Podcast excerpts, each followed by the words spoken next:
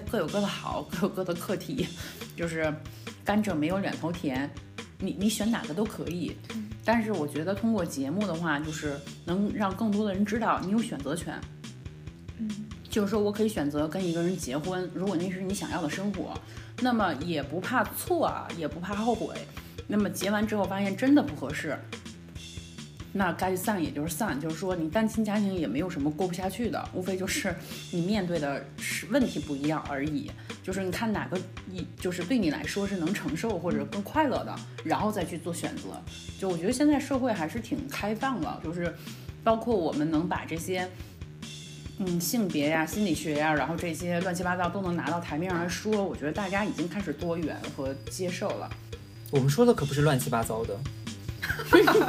啊，我今天不是来吐槽我妈的吗？然后对呀 对呀，到现在一句都没说呢。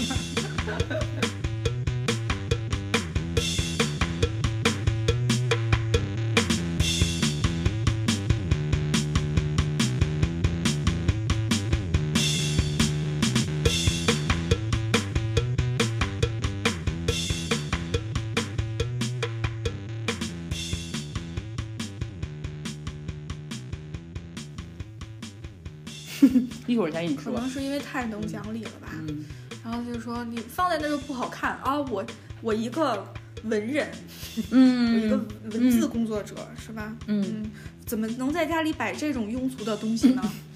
我妈说那那怎么办呀？玩的时候不是他了，对，然后然后还说那麻将牌，我妈当时是特意为了就是。看得很清楚，买那种大颗粒的麻将，嗯，所以就是觉得特别适合老人嘛，抓起来也方便，然后看着也清楚。嗯，姥爷说太大了，打的手疼，不精致，打的手疼。就这件事，我就非常困惑，怎么会哪里疼？就是他，对，做一个抓取的动作，怎么会怎么会疼？打哪儿了？姥爷可能要看一下神经科。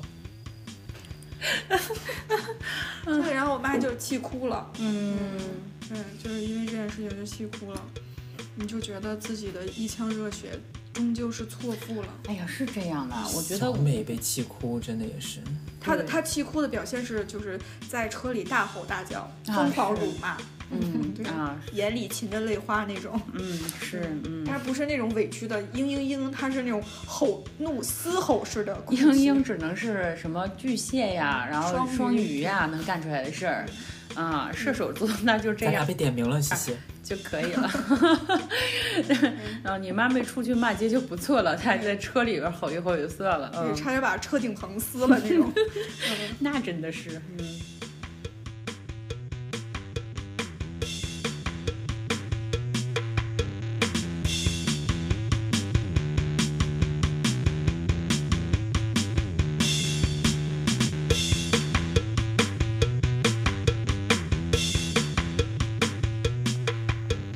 Hello，大家好，欢迎来到我们这一期的神神叨叨。那神神叨叨已经有一段时间没有跟大家见面了。这段时间呢，中间其实我们我跟露露两个人都发生了很多事情。那最主要的一个原因呢，是因为这个中间刚好赶上，大家也知道，就是有。那个中秋节，然后再加上呃新一轮的新月跟满月这样，所以我们呃女巫的工作呢也会比较繁忙一些，尤其在这个时间点上。那再加上这个月月底呢又有万圣节，那万圣节其实在女巫的这个文化里面，就是 New Paganism 里面，其实它是一个呃相当于新年一样，一个相对一年来说比较重要的一个节日。所以呢，我们呃这个节目的更新呢就有一些缓慢。然后主要也是因为我自己这边，呃，日常世界当中，我们就不说魔法世界，日常世界当中的工作呢本身也很忙，然后再加上魔法世界这边的工作呢也会多一些，因为新月满月一直在更新嘛，所以有时候呃最近一段时间可能会尝试一些新的魔法，所以它的时间可能会用的也比较多一点。那我们的节目呢也就一直没时间去剪，所以呢西西的这一期其实还有最后的下。那我们今天呢，就先把这个下期奉献给大家，大家先来听一下。然后我们下一期录制呢，可能还会再拖一段时间，因为嗯，中间隔着万圣节嘛，所以大家就当万圣节呃放一个小小假这样。然后呃，我们会尽快回归大家的视野，再给大家带来更多的关于女巫、关于魔法、关于这个灵性世界的内容。好，那我们现在就。继续和西西聊天。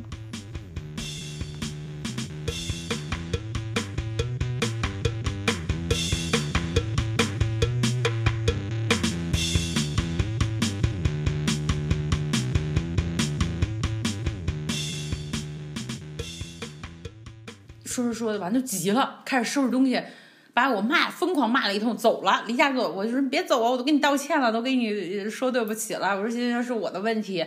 对方不依不饶的收拾完就走了，哎呀，把我气哭了。什么星座？摩羯。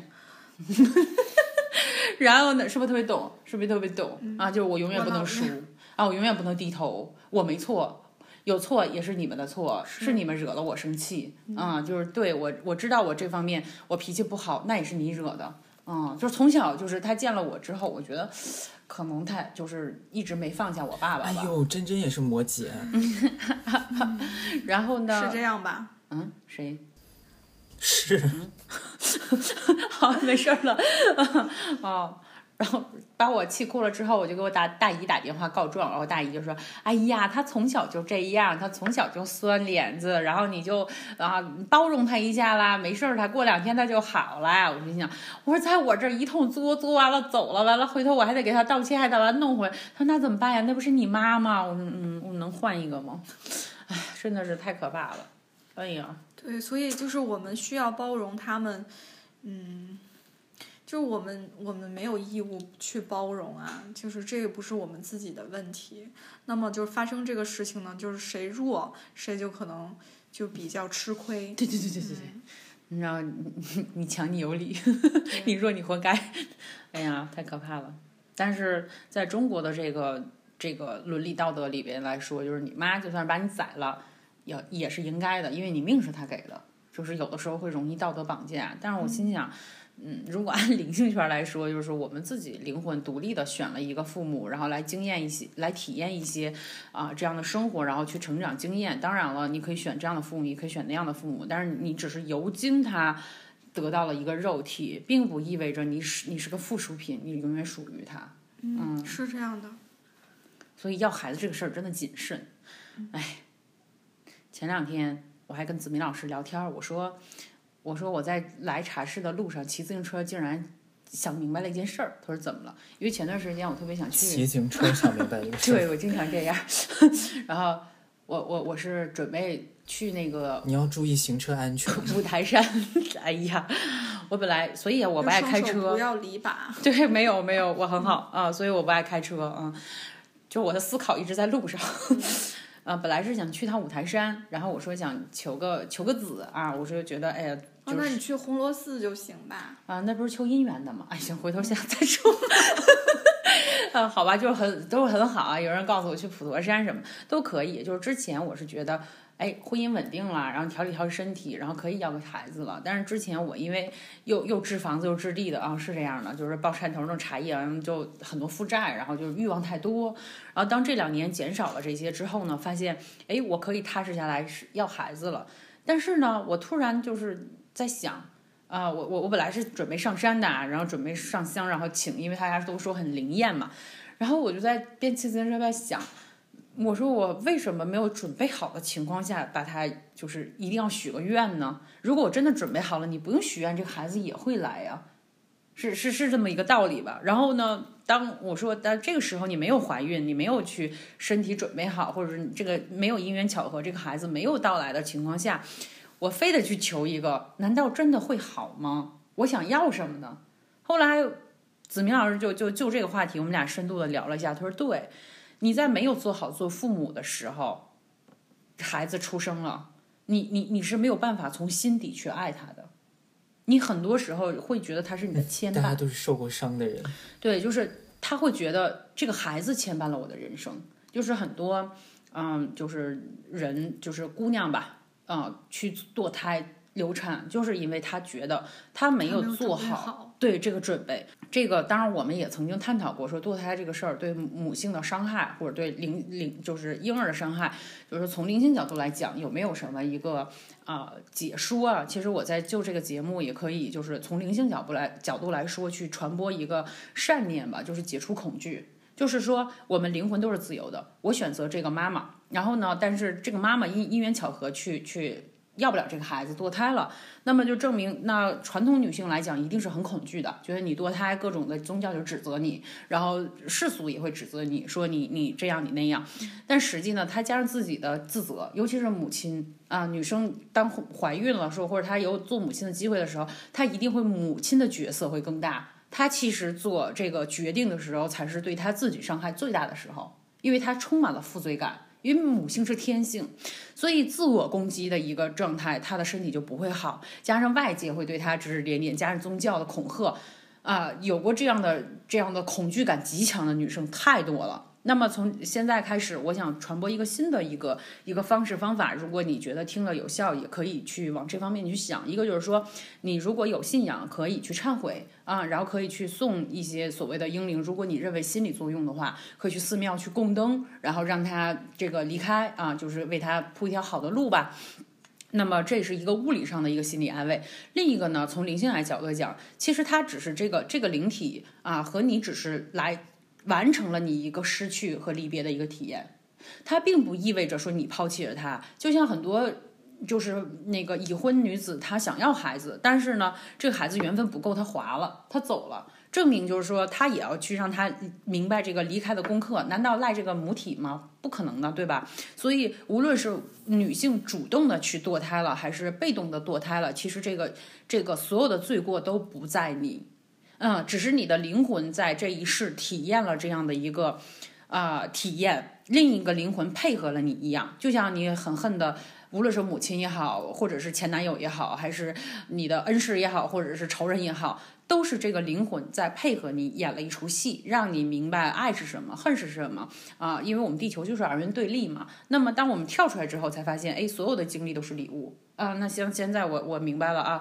哎呀，还好就是我是散养的。如果我要是成长在我父母那样，他俩不离婚的状态下，我可能早就心里有问题，就就是可能会更大。当然不存在如果啊，那么只是这样说，所以。无论发生了什么样的事情，都是该发生的。无论经历了生死离别、离别，还是我们做出了一些伤害别人或者别人伤害我们的事情，其实都要放下啊。就是佛家 讲的放下，当然很难啊。但是当我们放下之后，你会发现，哎，好像这个事情我学到了什么什么什么，它一定是有更丰厚的或丰盛的礼物在等着你去发现的，而不是光光是。哎呀，我我自责，我不应该堕胎，我不应该这样，我不应该那样。啊，其实很多恐惧感造成了很多女生不孕不育，是他们认为我不可以再生孩子，或对不起，我曾经流掉了，或者说我的身体不允许我。那常年的恐惧，常年的自责累积在身体，它也会有产生物质上的病变。其实我觉得，就是无论这些就是实质上的，无论是思想还是身体，都是由我们，就是我们发生了什么事情，遇见什么人，都是由我们思想创化出来的。当然，这是一个很很需要很大的、很宏观的一个逻辑抽象啊，对，比较抽象，没关系，我们慢慢来。但是我就是现在就就刚才这段话，就是想跟啊堕过胎的的朋友们，哎，对，堕堕过胎的，或者说滑过胎的，或者怎么样，不管怎么样，受过这样生理创伤的，不要再自责了。这只是一个体验，我们不要人生的一个选择。哎，对对对，就像婚姻一样，你选了一个渣男，但是你也有放手的权利，就怕你贪恋渣男的。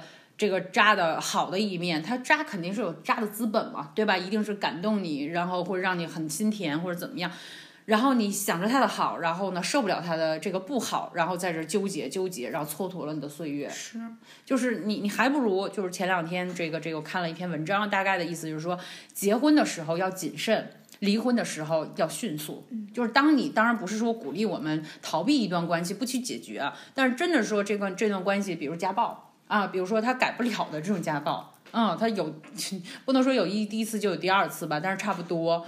那它是一个惯性的一个东西，这个是个人性，你没有办法去从根本上去除它，是对吧？所以那你就不要给自己第二次伤害的机会。那如果需要到了你底线的这样的，比如说有些人就是接受不了第三者，好，那你就放手吧，对吧？就离离了婚之后，你不要去想，哎呀，我离了婚之后社会怎么看我啊？我离了婚之后我的孩子怎么办？啊，其实就是真的是古人老说这个“船到桥头自然直，车到山前必有路”。你想太多了没什么用，然后你忍气吞声，你会发现对方施害者会一直变本加厉的去再对你，对，不会有内疚的。当然这个情况也也不说呃全部啊，但是百分之八十或大部分是这样的，嗯。不过我觉得这个其实还有一个就是关于那个身体决定权的事情，就是比如说，嗯，怎么讲？就尤其是女生吧，可能就是因为有子宫，然后大家就会觉得说，哎，你你因为有这个东西，所以你就要对这个东西负责，然后而且再加上它是孕育生命的一个东西，你就会有就会赋予一个更加特殊的意义。然后也因为这个东西，所以身体就变成一个生孩子的工具，这样，然后就会有很多指责跟那个呃控制，然后说你就是把这个部分的身体器官单独割出来，变成一个你没有办法控制的，就这个就变成很一个很妙，它既是你的身体部分，又不是你的身体部分，所以在这个在这个落差上面就产生了很多，就是像露露刚才讲的那种就是负面的思想，所以我觉得这个露露刚才说的那个方法确实。也是一种思维的方式，就因为这个其实也一直都是大家在奋斗抗争的，就是说，呃，要可以自主堕胎什么之类的，对。然后从这一个角度来说，可能也能带来一些就正面的想法角度。嗯嗯。还有一个，我想建议大家，虽然我也是个已婚妇女啊，但是在你没准备好或者你的另一半没准备好之前，我觉得要孩子这个事情真的是要谨慎。当然，就是年龄是一方面，但是如果说你把这个孩子带带到这个世界上了，就是说你是意外的，或者说你你其实我们有好多人是被意外带到这个世界上的，那么父母没有做好准备的情况下，其实。他们会为了就是带对我们是有所怨气的，觉得我为了你，我去重新选择了我人生的方向，我为了你去迁就了怎么怎么怎么样，就是他有很多的委屈。那这些委屈会换成什么呢？对你的要求，对你的期待，甚至对你的虐待。当然，这个虐待是个引号啊。他会不停的索取去找这个平衡，但是这个情感这个东西，它不像物质，我五块钱我就买五块钱东西，我五十就买五十，他可能付出的这个没有办法衡量的，所以有的时候这个母亲对孩子，他是既爱又恨，有的时候会化成掌控，有的时候会化成干涉，有的时候会化成 n 多无形的这个这个事情，嗯，所以相对来说，如果我们没有做好准备的话，就。尽量再等一等，就是要孩子这个事情。如果你真的是觉得，哎，我很想要一个孩子，我愿意为他负责，哪怕是说他爸爸突然在孕期出轨了，啊，或者他不要我们，因为很多女人面临这个问题，就是很多，真的很多，就是往往比我们想象中的要多，这个真的是很可怕的一个问题。但是那能怎么办呢？对吧？这个是个很特殊的一个疾病，这个这个这个事情和时期，所以。很多孕期的这个出轨的这个这个这个女性不知道还好，一旦知道了，就要面临着我是否要生下来，我是否要怎么怎么样的下一步的抉择。所以我觉得生孩子这个事儿真的是一个是要谨慎，另一个就是想清楚，要最坏的一个结果你能不能接受？嗯，我觉得这个啊这个话题还是挺，就是挺值得大家深思一下的吧。嗯，所以所以这段话的意思就是。西西小美当时不应该生西西，怎么能是是这样吗？是这样，我没有影射啊，我只是觉得我妈有可能啊。对号入座大王。呼吁一下，就是 跟跟远处的小美说，你当时做好决定了吗？我觉得我们那一辈儿的人好多都没有，就是就是我们的父母，他是顺应了这个人潮流。就是画引号应该走的一个什么样的轨迹？但是呢，你没发现我们父母那一代特别的特殊吗？就是他们那时候刚就是自由恋爱，然后自己选择，然后你你你是一个全新的一个状态，那你全新的一个模式一定要有很多的历史沉淀或者这些经验累积，还有通过不断的试错啊，对，试错成本就很高。对，那我们这一代大部分八零后就是试错的结果。我们我们我们好像不是不是要把话题往那个方向上面引的，也不是了。就是说，为什么我们八零后会有一就是就是每个时代有每个时代的一个特性和功课来做吧？对，就像我们父母那一代，他确实是，你你想啊，对吧？就是离婚率最高的也就是他们那一代吧。八零后可能更多，对，更更多。但是从那个时候开始，然后大家开始风行是是一个转折点。但是那个时候，嗯，好像，嗯，好好吧，就是离婚率我没有调查，我就没有发言权。但是在在我们那一代的第一波这个单身子女的这个成长情况下，其实无论是父母还是我们都挺难的。嗯，我刚开始是不能理解我父母的，我也不能原谅他们。直到有一些时间节点，然后我去跟他们公堂对峙。啊，然后后来发现啊，好多是我不知道的事情啊，可能我来也是个意外，因为因为他们是不可能跟你说这些的，对吧？而且他们可能有一些自己的苦衷。对呀、然后觉得哎呦，像我妈说，我不得不啊，因为你爸出轨了。然后，但是呢，正因为我觉得他没有放下我爸，所以他看见我的时候，他就会气愤，因为你一定会有另一半的影子，对吧？孩子他是一个结合的一个，然后呢，他他一看见你就想起来。你爸曾经怎么怎么怎么怎么样，对不起我。你老李家怎么怎么样，就是每次他见我都要骂八辈儿祖宗。宏观，哎，对对对，然后再到微观，然后就是感觉就是这点破事儿，这点历史，当然在我眼里是破事儿，但是在他眼里就是毁了他一辈子的。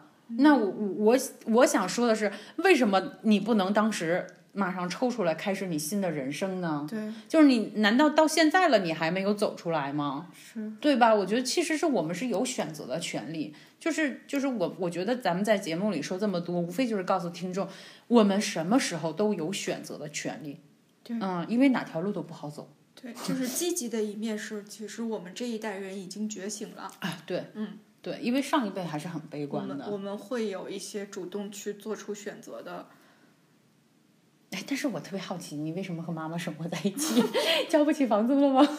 是，好 了，没事了。对，你可以分析一下我的这个财政的这这部分，就是我攒不下钱，嗯，而且呃，对，这这是开玩笑的说那么一，就是这一部分理由啊，但是另外一部分理由是因为我觉得，嗯，如果我。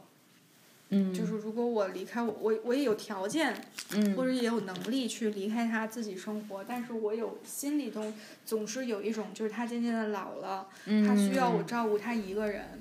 嗯，对，而且这个特别难，就大家都有这个问题。对，但是其实可能刚刚有一些就是，嗯，可能对你有，就是你刚认识我，可能有一些误解，就是其实我妈还是一个不错的母哦亲，对，她在我的成长过程中也给予了我非常足够的爱。哎，我觉得每个母亲都挺厉害的，都挺对，好的嗯但。是她对她是有她是有问题存在，我们两个之间的关系有问题存在，但是就是我觉得就是我们的相处并没有那么痛苦。啊，那还好。对对对，而且我们其实觉得，其实你知道，就是以我的角度来看啊，我觉得小美就是一个，就是爱她就是爱她的刻薄。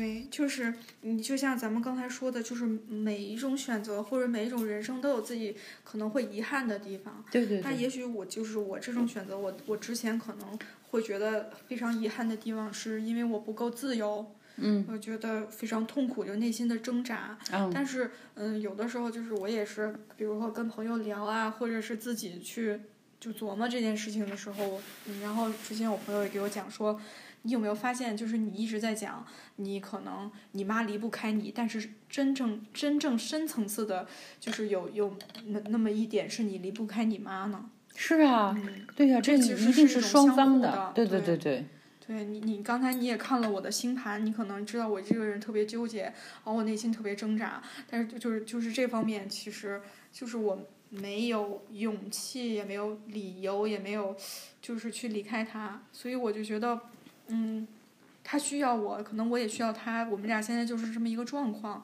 但是这个东西也许未来会会有外力的改变，也许他找了新的男朋友，或者他就就是有新的家庭组合了，那么我可以可可能比较放心的我去过我自己的人生。但是到到目前为止，我觉得我们俩现在这个状态还 OK，还挺好的。对对对，是这样子的。哦，那就挺好的。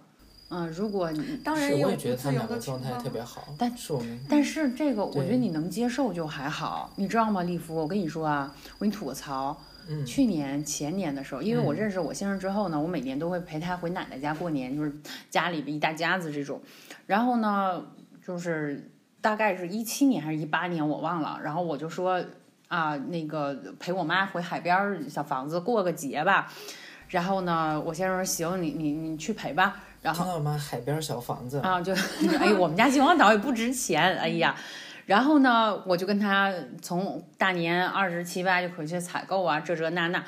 哎呦我的天呐！然后到大年初初初二的时候，我就绷不住了，哭着给我先生打电话，我要回家，我不行了，我要被我妈气死了，真的不夸张，真的，我那几天过的日子真的是简直，哎呀，我跟我妈说，我真的是跟他很严肃的哭着说，还是严肃的说，我忘了，反正是很严肃的哭着说，要不就是他说我说这是我陪你过的最后一个年，日后你都不要叫我回来陪你过年。你一个你真的适合一个人。就是发生了什么会让你这么崩溃呢？比如说啊，他会说，哎呀，这个这个，因为那个房子吧，他不怎么回去住，一年可能就过年回去，或者夏天避个暑啊，回去住几天，然后就这个房子就空着了。他让我给他安宽带，然后呢，等我回去的时候已经放假了，因为过年了嘛。然后呢，他说那因为他要看春节联欢晚会，然后我说那好吧，我说那我给你买那个卡吧。没电视吗？有，我给他买了，但是没有网，也没有那个机顶盒什么，对对对，没有。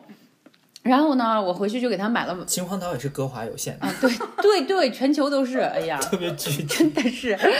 然后呢，就都来不及了嘛，因为人家放假了。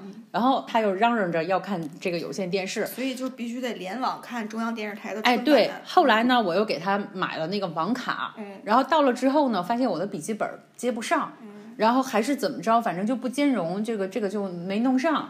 然后呢，电视也没弄上。春晚对于长辈来讲是一天大的事，就就把我作的呀！哎呦我的天哪！然后这还一个完了，然后反正就是什么都不对，你买这个不对，准备这个也不对，你干这个不对，干那个也不对，然后就就是因为。导火索我理解就是没看上春晚，他觉得他没像过年，嗯，然后我就我就一无是处的在眼里给他各种的扎，就是就就不顺眼扎针儿的这种感觉，就是眼中钉啊。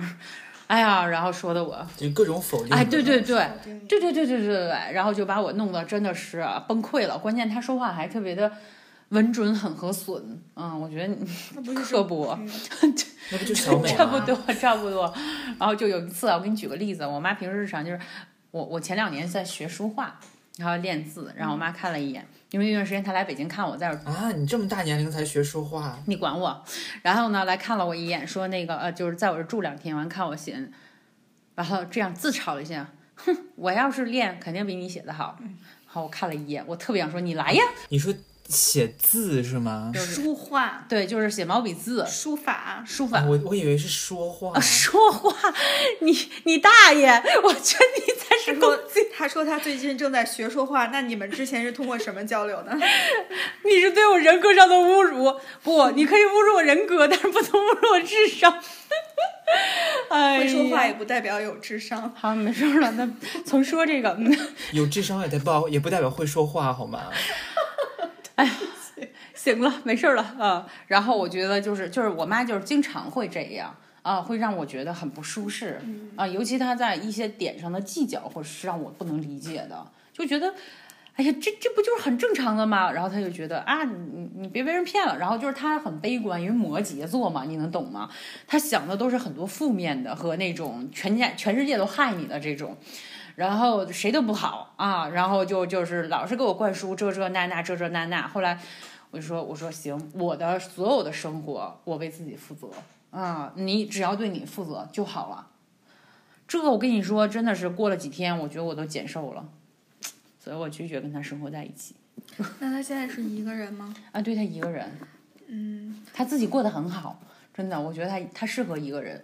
那你你或者他，嗯，就是有没有对未来，比如说岁数越来越大了，身体越来越不好之后？会发生什么的担忧呢？再说吧。嗯，我跟你说，我们家还不错。对我，他生病了，反正我就是之前生病。独立的。啊，他非常独立。然后他生病了什么的，就是我该接着医生，接着医生，该陪他去医院，去医院。啊，但是你要说让我去像就是把你接到家里这样住的话，我目前还办不太到，因为我的生活质量和心情，唉。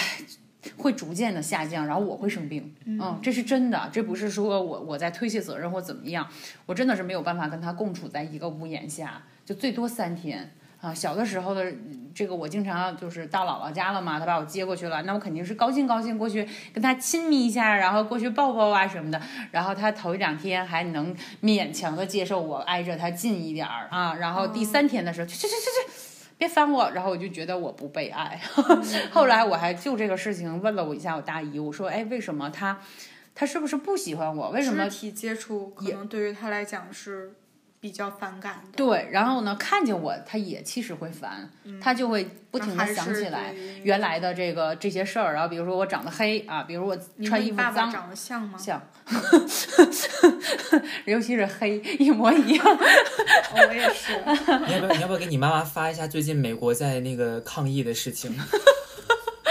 然后真的就是他会，他会就是就会排斥。然后我问了一下我大姨，她说：“哎呀，她说你妈就是这样的人，你看谁在她身边待过长啊？”哎呀嗯，她就是这样。因为后来我分析了一下，她原生家庭。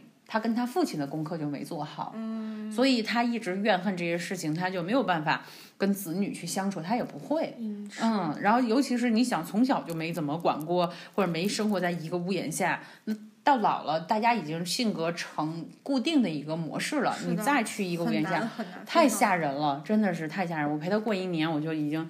崩溃了，崩溃到大哭。然后后来我那个姨家弟弟给我打电话说：“姐，你听说你被我姨气哭了？”我说：“啊，我说我现在就收拾订票走呢。”完他就说：“哎呀，怎么怎么样？”就劝了劝我。后来说：“我姨就那样，你跟她一样干什么？”我说：“那凭什么我要受她的气呢？”是对。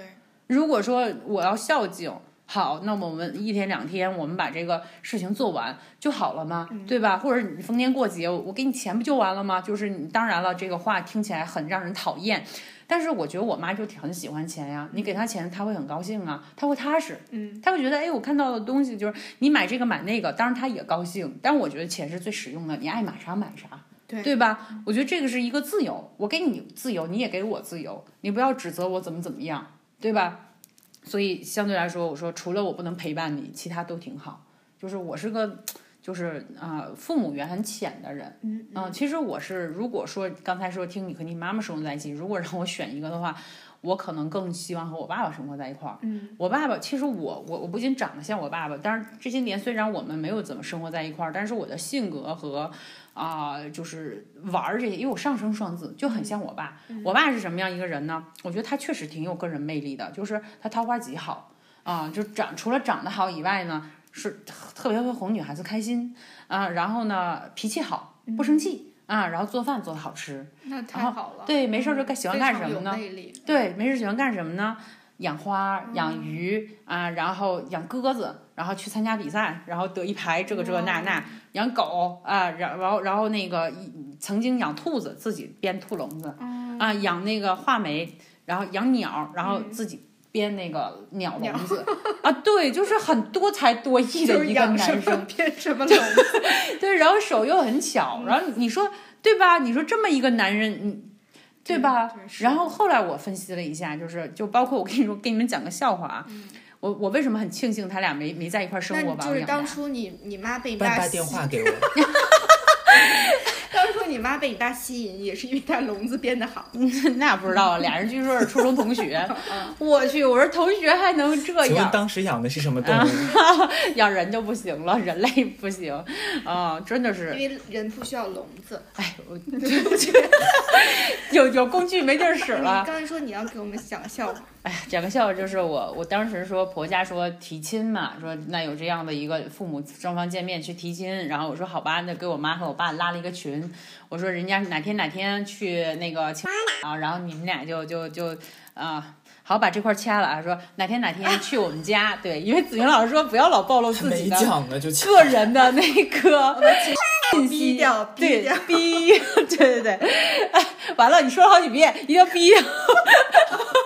然后呢，这俩人哈，从刚开始说好好聊天，然后一直说说，没过五分钟，我就五分钟不夸张，我这边泡茶呢，等我五分钟看我，哎，俩人纷纷退群了，然后俩人分别给我留了一大串的言，就俩人就。聊着聊着就开始骂骂街了，撕裂，线上都不能好好相处。对，然后就简直真的是，你说我说我终身大事，我跟我婆家说，我说不用提亲了，免这环节，我们家没这说的。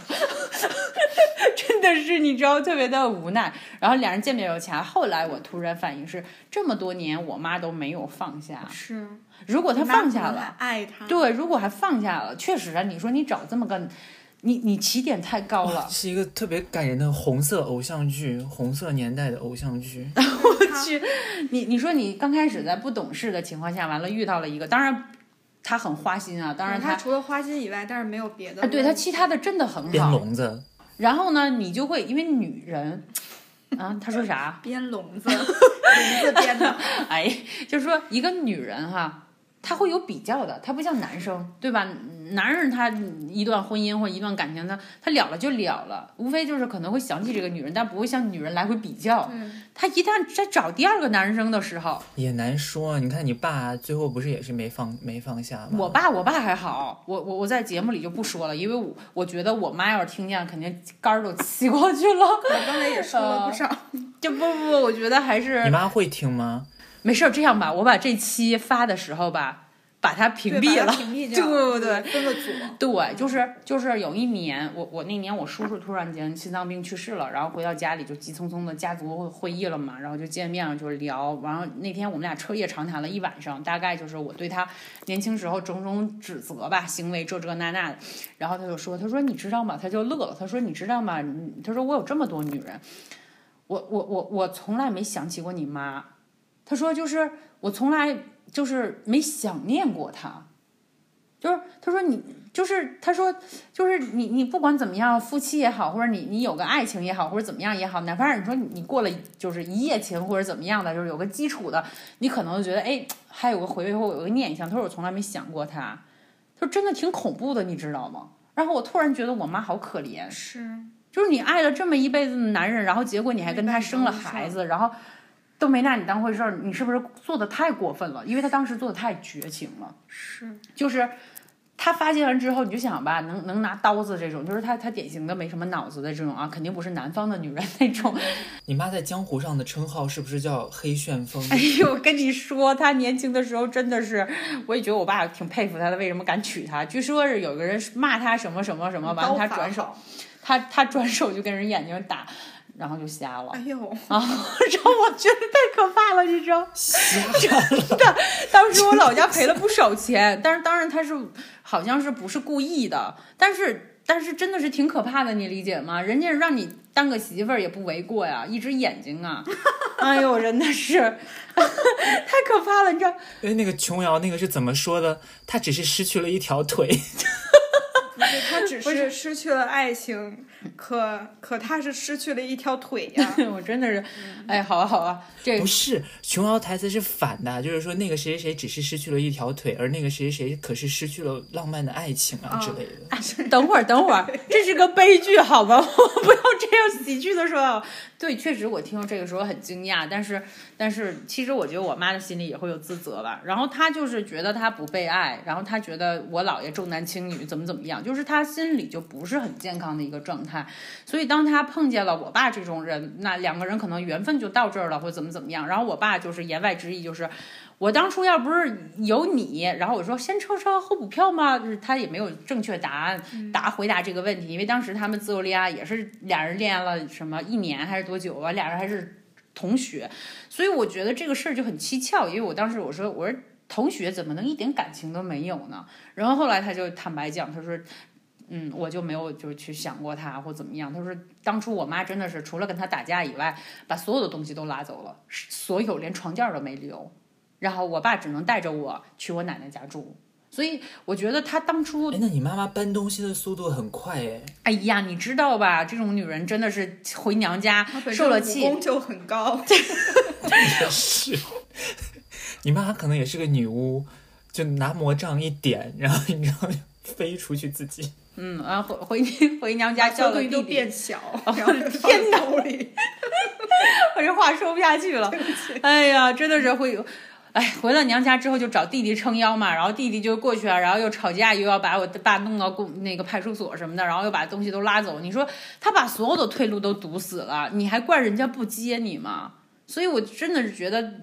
就是就是人啊，真的是要有自知之明，然后还有就是做事儿不要太绝，否则你真的是连退路都没有。就是他的一生或者他的婚姻是他一手造成的，但他从来觉得导火索才是问题，他永远指责导火索，他永远觉得是你爸的。对对对，我是殊不知一个巴掌拍不响。当然当然当然错错在哎，可是我觉得这个还挺正常的，就是人好像都会比较倾向于把那个责任怪在最后一根稻草上。所以后来就是变成了啊，你怎么怎么样？我不是为了你，我拖了几年怎么样？我不是为了你，我说你不要说这么多，为了我，你把床垫都带走你，没带走我，干得漂亮。但是你你知道吗？我妈当时说的一句话的，现在我想想还是挺诧异的，就是她一直在跟我说，我之所以不带你，就是为了让老李家去去承担这个后果，让他们不阻止、不管这个事情，我让他们全家都去，就是拿我去报复。你是一个后果，你就是那种质子，是吗？对，哎，所以我就心想，那你就不心疼心疼我吗？但是他永远不会想到这个问题，或者是他也许没有想过把后路做绝，而他做了这些，他没想到就是他可能想到还有缓儿。对呀、当然他觉得好像又又什么来让让他的父母来谈判或怎么样啊？但是问题是，哎，我我是发我是发自肺腑的觉得以后好像不需要我了，不是这个意思。不是，你们两个特别好，我在旁边听得可开心。不是是你不，你你是需要给我们上升一个高度，就做做一个总结概括了。我们现在在发散，我觉得很高度了，因为你们两个真的就已经哎，行了，别别别在这儿就是那个妄自菲薄了啊！你永远是特别重要的那一个。天哪，你看他一直在刷存在对，感他是我们生命中的啊，男人。哎呀，不不过真的是让我选，我真的是，哎，选选我爸会好一点儿。嗯，我觉得他至少还是很乐观的一嗯，个人。我觉得状态可能不太一样，因为你像西西的状态的话，让他选他爸的话，估计真的，反正我听老王的那些故事，我是不是很想跟老王，对，这个要看，老王还是躲远点儿。嗯对，但是就是很奇妙的是，啊啊，对你爸是隔壁老王是吗？那你要不要对讲讲你隔壁老王的故事？对我觉得很奇妙的是，就是我曾经会有很阴暗的想过，嗯我跟着我爸生活会不会更自由？嗯嗯，嗯，我会有这样的想法。对，就是因为，但是我爸实在是，嗯，太，他是一个极不负责任又没有感情的人，哎，但是你你有没有觉得你爸不爱你？我是觉得我爸不爱我。他不爱任何人，他只爱他自己。哎，那咱很啊，对，都两个双子男嘛，是一样的，一样的，一样但是我。爸没有你你爸那么优秀和有魅力。但是他优秀都对他的他爸不会编笼子，对都又又来了，但是他都对他的女人们好，我不在其中的。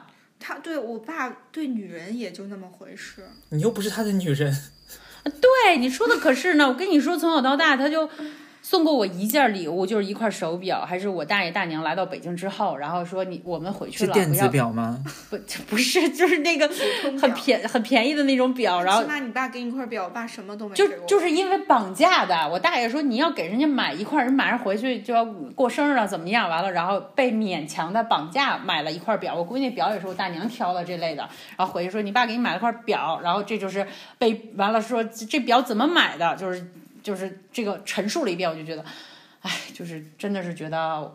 我太卑微了，就是他心里从来都没有我。然后他不是养狗吗？那个养那个牧羊犬去参加比赛那种，然后养养齿呃看牙看体型怎么样，完那个狗生宝宝，然后他就就是卖卖那个宝宝什么的，就是零花钱，然后再换更好的狗啊，就这样。